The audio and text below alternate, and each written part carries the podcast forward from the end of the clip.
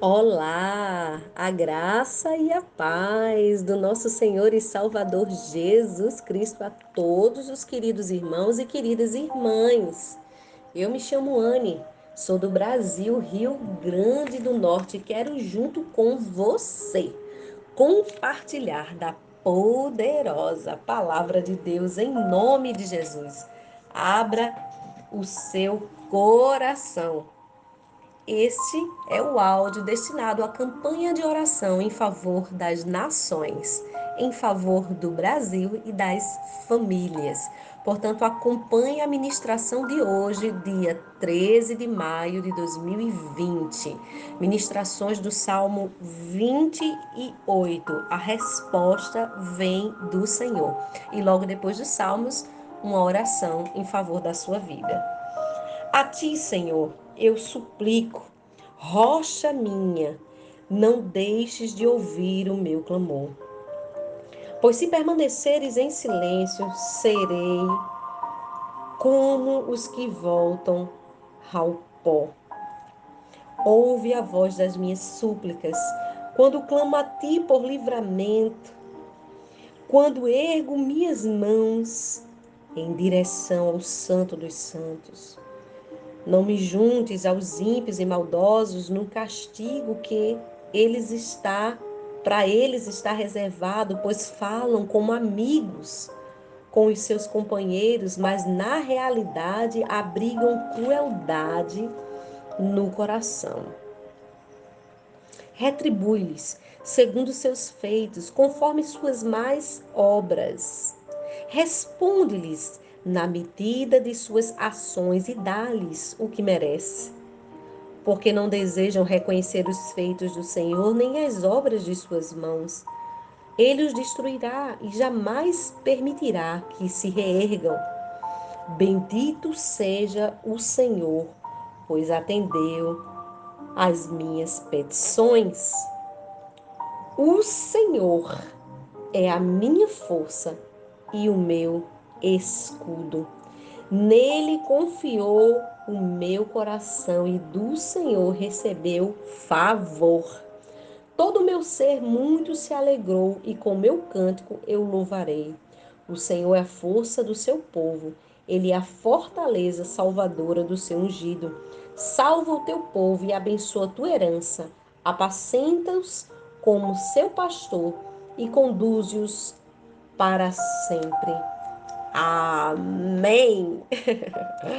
Glória a Deus. Que palavra abençoada como sempre. Muitos apelos bíblicos alertam a mim e a você sobre o perigo da surdez diante da palavra de Deus. Perigo da surdez, Anne? Exatamente. Quando nós literalmente fechamos os ouvidos para não ouvir o conselho do Senhor. Jesus Cristo e o apóstolo Paulo citaram as mesmas palavras lá de Isaías quando avisaram sobre esse perigo. Isaías 6, 9 ao 10, que diz: Então disse ele: Vai e dize a este povo: Ouvi, ouvi e não entendais. Vede, vede, mas não percebais. Torna insensível o coração deste povo, endurece-lhe os ouvidos e fecha-se os olhos, para que não venha eles a ver com os olhos, a ouvir com os ouvidos, a entender com o coração e se converta e seja salvo. Citado por Jesus especificamente em Mateus 13, do 14 ao 15, em João 12, o verso 40, e pelo apóstolo Paulo lá em Atos 28, do 26 ao 27. Quando Davi escreveu o Salmo 28, ele considerou o perigo dessa surdez. E de outra perspectiva, a possibilidade de Deus de se tornar também surdo diante das orações dos homens, ou seja, Deus tapar os ouvidos. É, literalmente, Deus não tem obrigação de dar atenção àqueles que praticam a impiedade. Da mesma forma que a surdez dos homens nas passagens bíblicas, é, por causa das suas decisões de não ouvir a Deus, a surdez de Deus não seria derivada de sua incapacidade de ouvir, mas da sua decisão de não ouvir as súplicas que são oferecidas por pessoas iníquas.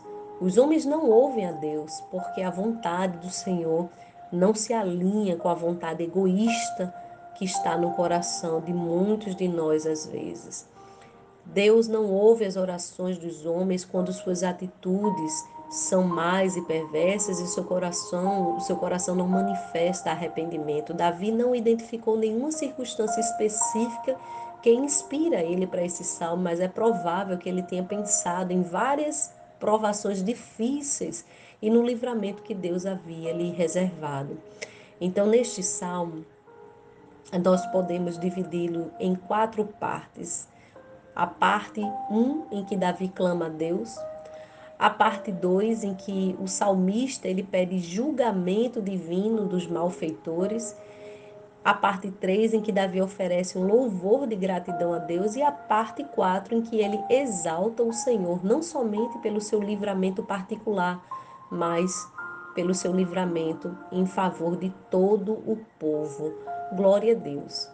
Queridos, precisamos clamar ao Senhor. Não estamos numa ilha de férias. Estamos sendo apertados pelos nossos inimigos, assim como Davi.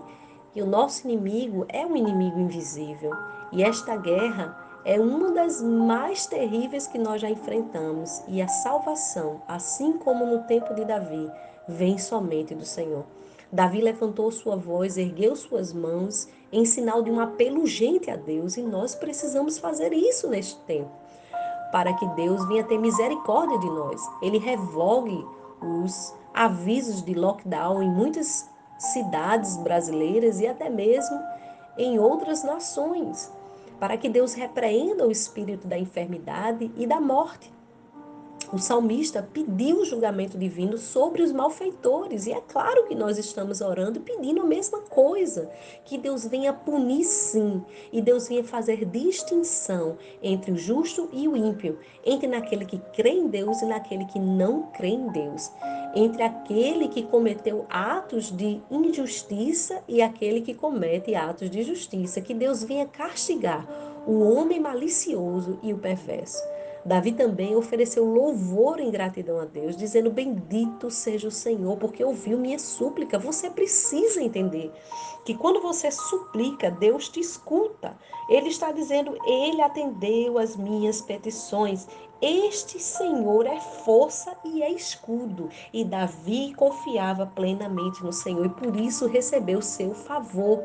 Ele ouviu o favor de Deus em manifestação às suas orações.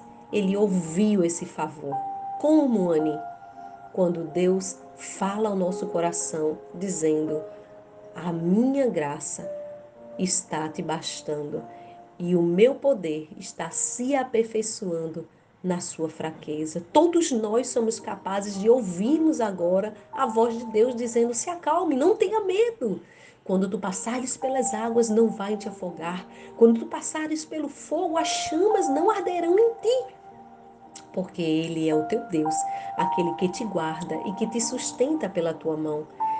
Ele exalta ao final o Senhor, não somente pelo livramento, mas também porque Deus é refúgio para os, aqueles que nele se abrigam. Deus é confiável para Davi, Deus é confiável para Anne, Deus é confiável para você. Deus é confiável para você. Onde a sua fé tem se alicerçado? Em um governo? Onde sua fé tem se alicerçado? Em uma providência financeira deste governo? Em quem você tem confiado? Deus é perfeitamente santo, perfeitamente justo honra aqueles que o honram. Todos aqueles que confiam nele não serão frustrados e nem decepcionados. Eu quero fazer uma oração com base nesses quatro princípios agora e peço, dobre o seu joelho hoje. Se você puder, aí onde você está na sua casa, dobre o seu joelho agora comigo, em nome de Jesus, em favor do Brasil em favor das nações, da sua família e da sua vida. e clame comigo. E ao final, quando eu disser amém, diga amém comigo. Senhor, nós clamamos a Ti, Senhor, para que o Senhor abra os seus ouvidos, para que o Senhor escute as nossas súplicas, Senhor. Erguemos as nossas mãos, inclinamos os nossos corações a Ti, dobramos os nossos joelhos diante da Tua face, ó Pai. Senhor, estamos sendo espreitados pelos nossos inimigos, Senhor, e muitos têm erguido suas vozes, Pai, falsamente neste mundo, Pai colocado terror e caos no coração de cada pessoa, de cada cidadão, de cada nação. Ó Pai, clamamos a Ti para que o Senhor venha com o seu livramento sobre a vida do seu povo e que o Senhor venha julgando os homens perversos que estão, Senhor, maquinando mal contra os teus filhos e filhas. Pai, clamamos em teu nome santo, haja com justiça, punindo, Senhor, os ímpios e livrando os justos da calamidade. Senhor, pedimos a ti a tua proteção, que a tua força e o teu escudo seja com cada irmão e com cada irmã, Senhor. Nos socorre, Pai. Alegra nossa alma e o nosso coração. Quebra o poder do Covid-19, quebra o poder da enfermidade e da morte, Senhor, sobre as nações. Em teu nome clamamos pelo livramento. Senhor, ouve o teu povo, Pai, pois em ti aguardamos, em ti depositamos a nossa confiança e a nossa esperança, Senhor. Está tão somente em ti. Sabemos que tu não mudaste Tu não dorme, não cochila, tu nos guardas, Senhor. Honra o teu povo pelos clamores feitos. Honra esta família que está agora orando comigo de joelho. Honra a vida desta pessoa que está orando, Senhor, por falta de emprego.